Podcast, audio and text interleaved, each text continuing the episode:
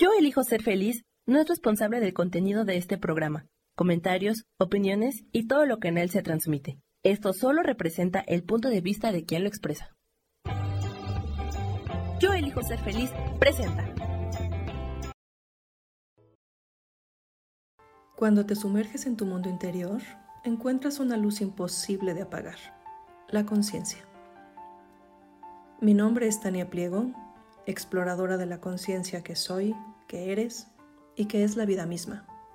En este podcast semanal, Solo existe la hora, develaremos juntas nuestros prejuicios y condicionamientos para llenarnos del estado amoroso, de paz y de sutil gozo que es la conciencia despierta.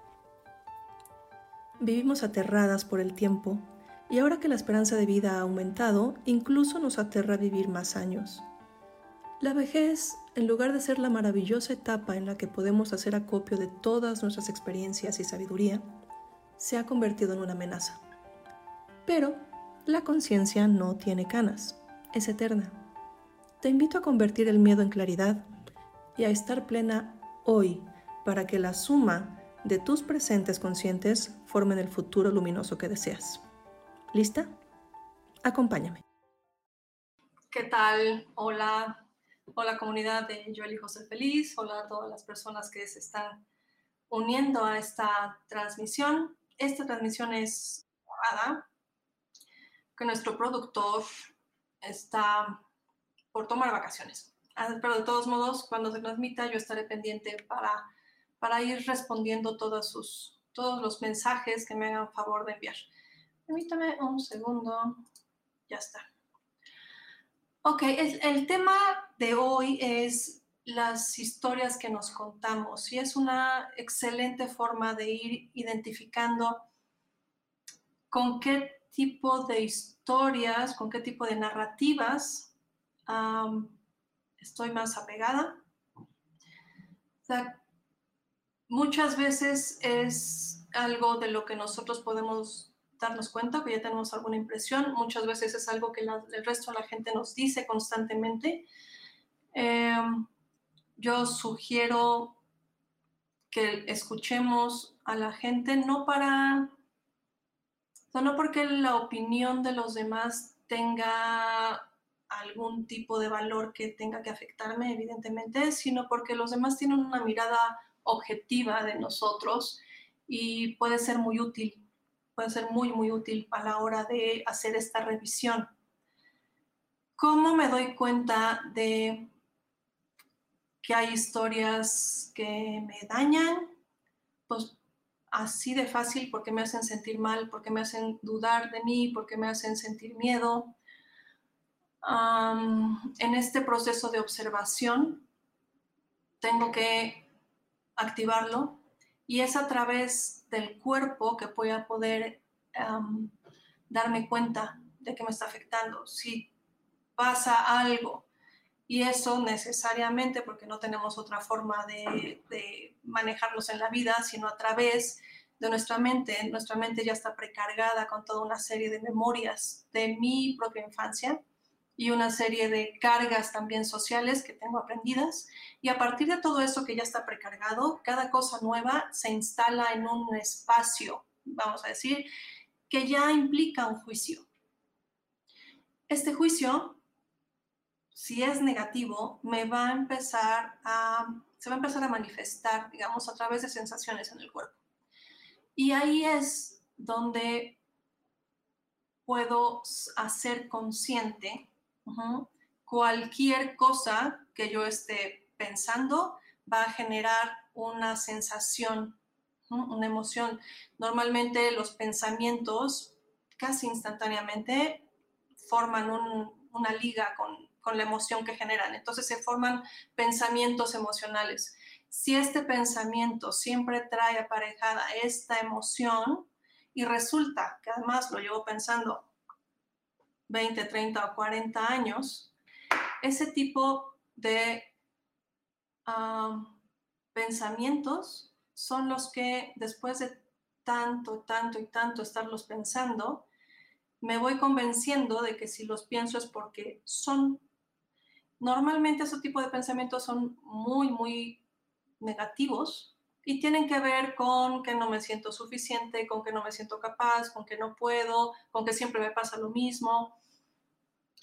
Esos son como los más fáciles de identificar, pero en realidad son los que nunca identificamos, porque siempre pensamos que, um, que están basados como en, en, en algo real, cuando en realidad por ejemplo, si yo estuviera probando o checando o revisando mis capacidades y una vez más estoy sintiendo que no puedo con esto porque es algo nuevo, porque es algo distinto, que normalmente eso nos da nervios y nos pone tal vez un poco inseguros, pero sentirse inseguro y estar pensando seriamente que no soy capaz de eso son dos cosas muy distintas. Cuando, cuando este tipo de pensamientos nos arrojan esta incapacidad que pareciera verdad, lo que hay que hacer es una fórmula así tal cual muy sencilla, es me voy a mis hechos.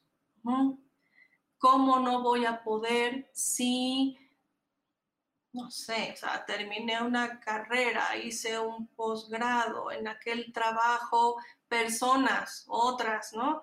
Me, me, calificaron bien, me felicitaron, obtuve reconocimiento, o sea, vaya, lo que sea. Ese tipo de cosas tan obvias, nos las saltamos completamente. el, el peso de los pensamientos es tan grande, tan, tan, tan grande, que la evidencia más fuerte es como si no existiera. Y hay que entonces, y esa es la, invitación que les estoy haciendo, que hagan este proceso, o sea, que en la medida en que ustedes estén observando, y si viene un pensamiento de este tipo, si me empieza a generar esta ansiedad, este movimiento a nivel de sensaciones en el cuerpo, voy a pensar, ok, aquí estoy otra vez dudando de mí. A ver, me regreso a mis hechos, que son incontrovertibles, ¿eh? O sea, los hechos son hechos, ahí no hay más. Si recibí un reconocimiento, ahí está el reconocimiento incluso a nivel físico, ¿no? Más allá de que lo recuerde, o sea, que hubo una felicitación o lo que sea.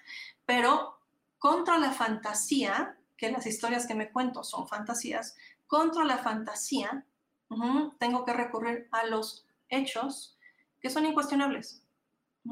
Y entonces, mientras voy generando una mayor confianza en mí, mientras voy generando una mayor confianza en que cada vez, para cuando cada vez que aparezcan ese tipo de pensamientos, esta confianza de recurrir a mis hechos va logrando que esos hechos cada vez, perdón, esos pensamientos cada vez tengan un peso menor. Los puedo observar ya sin afectarme tanto. Y esa es la idea. Porque ese tipo de pensamientos, además, donde siempre nos sentimos tan mal por, por, por pensarlos, por sentirlos, por sufrirlos, aquí va una cosa de consuelo enorme. Todos, todos los seres humanos tenemos ese tipo de pensamientos. Y en los últimos, no sé, 200 años y más en este punto, esos pensamientos se han fortalecido impresionantemente hasta el punto en que ahorita, en este momento social, histórico que estamos viviendo, la, gente sufre de una cantidad de desórdenes emocionales. Yo prefiero llamarles desórdenes emocionales a desórdenes mentales porque el desorden mental tiene ya como una connotación más orgánica y más física y no creo que eso sea verdad. Creo que si uno va acomodando las emociones y va resignificando y pues sí, poniendo un poco más las cosas en su lugar, la salud simplemente regresa, se reincorpora y volvemos a conectar con eso que realmente somos, que en principio es saludable. Entonces, todos los seres humanos, y más ahora, estamos plagados por la, una cantidad de pensamientos pues, bastante, bastante feos, muy agresivos, muy violentos contra nosotros mismos y también contra el otro y contra el mundo, ¿no? Y justamente por eso es tan urgente una reconexión, es urgente que seamos conscientes, es urgente que la luz, esa luz de la conciencia que prendamos en nosotros pueda no solo iluminarnos un poquito a nosotros, sino también pues, a nuestro entorno. ¿no? O sea, la mayor responsabilidad que tenemos las personas que estamos trabajando en nosotras mismas es seguir trabajando en nosotros mismos. O sea, no es andar convenciendo gente, no es andar, eh, pues así como que dando pláticas a cuanta persona o aleccionando o adoctrinando a nadie. O sea, no se trata de ir y corregir y regañar y todo eso. Se trata de que tú mismo, con tu ejemplo, con tu forma de actuar, con tu forma de percibir y vivir la vida, seas una luz, seas un alivio, seas calma, seas paz, seas conciliación, seas armonía. De eso se trata y por eso estamos todos aquí. Las historias que nos contamos podemos irlas cuando no se tratan de este camino de insuficiencia, incapacidad. Simplemente son como juicios que hemos hecho, que tenemos sobre nosotros mismos, como este, este que les conté en el en el primer episodio sobre que mm, yo estaba muy convencida de que mi cuota de cuidar gente ya estaba agotada. Yo ya había cubierto esa cuota al cuidar a mi papá, ¿no? Mi papá murió cuando yo, poco después de que cumpliera 30 años. Yo ya estaba ahí. Cuando mi mamá empieza a enfermarse, y se hace evidente que hay que cuidarla y que hay que cambiar toda una serie de escenarios para poder estar con ella y atenderla, mi mayor resistencia fue, esto a mí ya no me toca, esto a mí ya no, yo ya cumplí mi cuota y tardé muchísimo tiempo, mucho tiempo en darle la vuelta a eso si lo pienso ahorita es una tontería, por supuesto, pero es, ese pensamiento sirvió como escudo para resistir el hecho, el evento de que a esta edad y con una serie de posibilidades individuales, personales, lo que me toca ahorita es cuidar a mi mamá. Y, y todo lo que eso implica. Esa es una historia, por ejemplo, que a mí me tocó, me, tomó como mucho tiempo darle la vuelta porque las historias se esconden como en barreras de verdad, ¿no? por supuesto que yo ya, a mí me tocó, ¿no? Cuidar al papá. Ah, pero la, la mentira aquí es que aquello no tiene nada que ver con esto. Y la vida no funciona así. Entonces, pues cuéntenme, pongan ahí, por favor, voy a estar atenta a los comentarios cuando eso se transmita. Pónganme qué tipo de historias se han estado contando que se han podido dar cuenta que no son verdades. Y aquí creo que todos tenemos ese tipo de, pues, de insights, de revelaciones donde, wow, esto de verdad no, no, lo había visto y lo acabo de ver.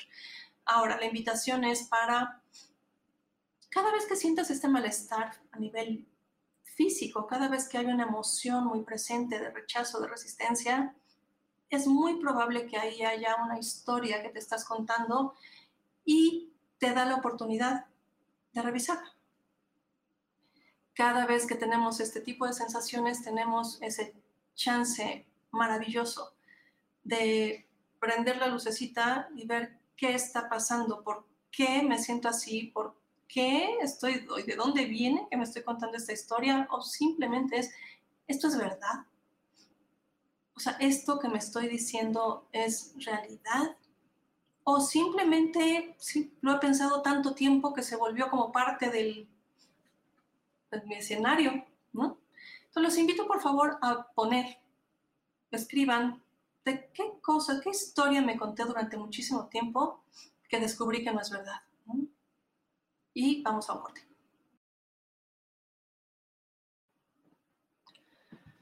Okay. Otra forma de cacharnos es si cada cosa que pasa, si cada evento y cada situación donde haya habido como un conflicto, algún roce, lo que sea, es asumir nuestra responsabilidad en eso, porque nos encanta pensar que tenemos razón. Nos encanta convencernos de que tenemos razón, librarnos de toda responsabilidad y siempre entonces aventamos la culpa hacia afuera. El otro me dijo, me hizo, me lo que sea.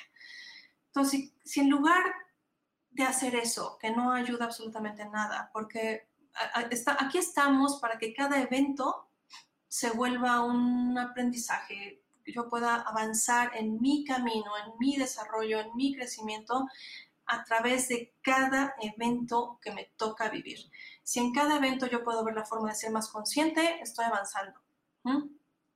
Entonces, si en lugar de aventar la culpa hacia el otro, puedo detenerme y decir así tal cual, ¿eh? aunque, no, aunque no sea, la, culpa es una palabra muy fuerte y en general no sirve de nada y es una palabra y es una sensación bastante inútil. Pero ahorita por claridad y por por pedagogía, nada más voy a usar la palabra culpa. Si en lugar de inventarle la culpa al otro, yo asumo que aquí tengo una culpa, una responsabilidad, ¿cuál sería? ¿Qué dije? ¿Qué cara hice? ¿Qué tono usé? ¿Qué verdaderamente pasó en mí para que yo haya usado ese tono, esa palabra o esa actitud? O sea, ¿Qué provoqué yo? ¿Mm?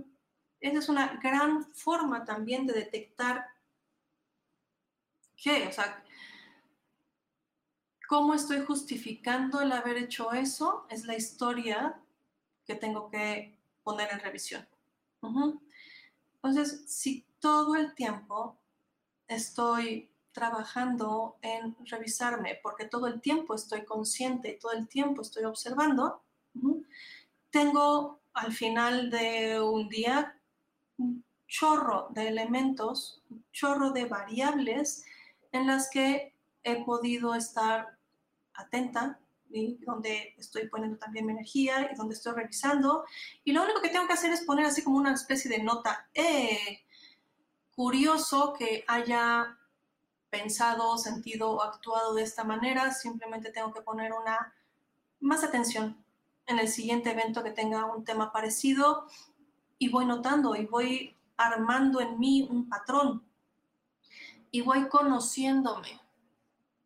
Porque sobre todo las historias que me he contado están encubriendo a quien soy realmente.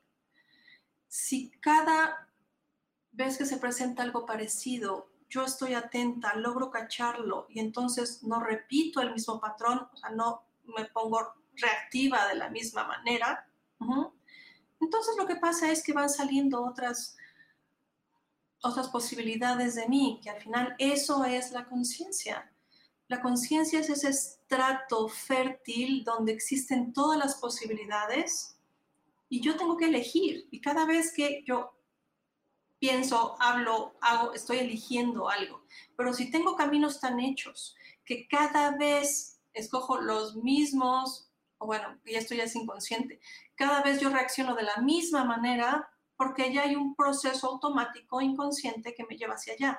Estoy cancelando posibilidades en mí.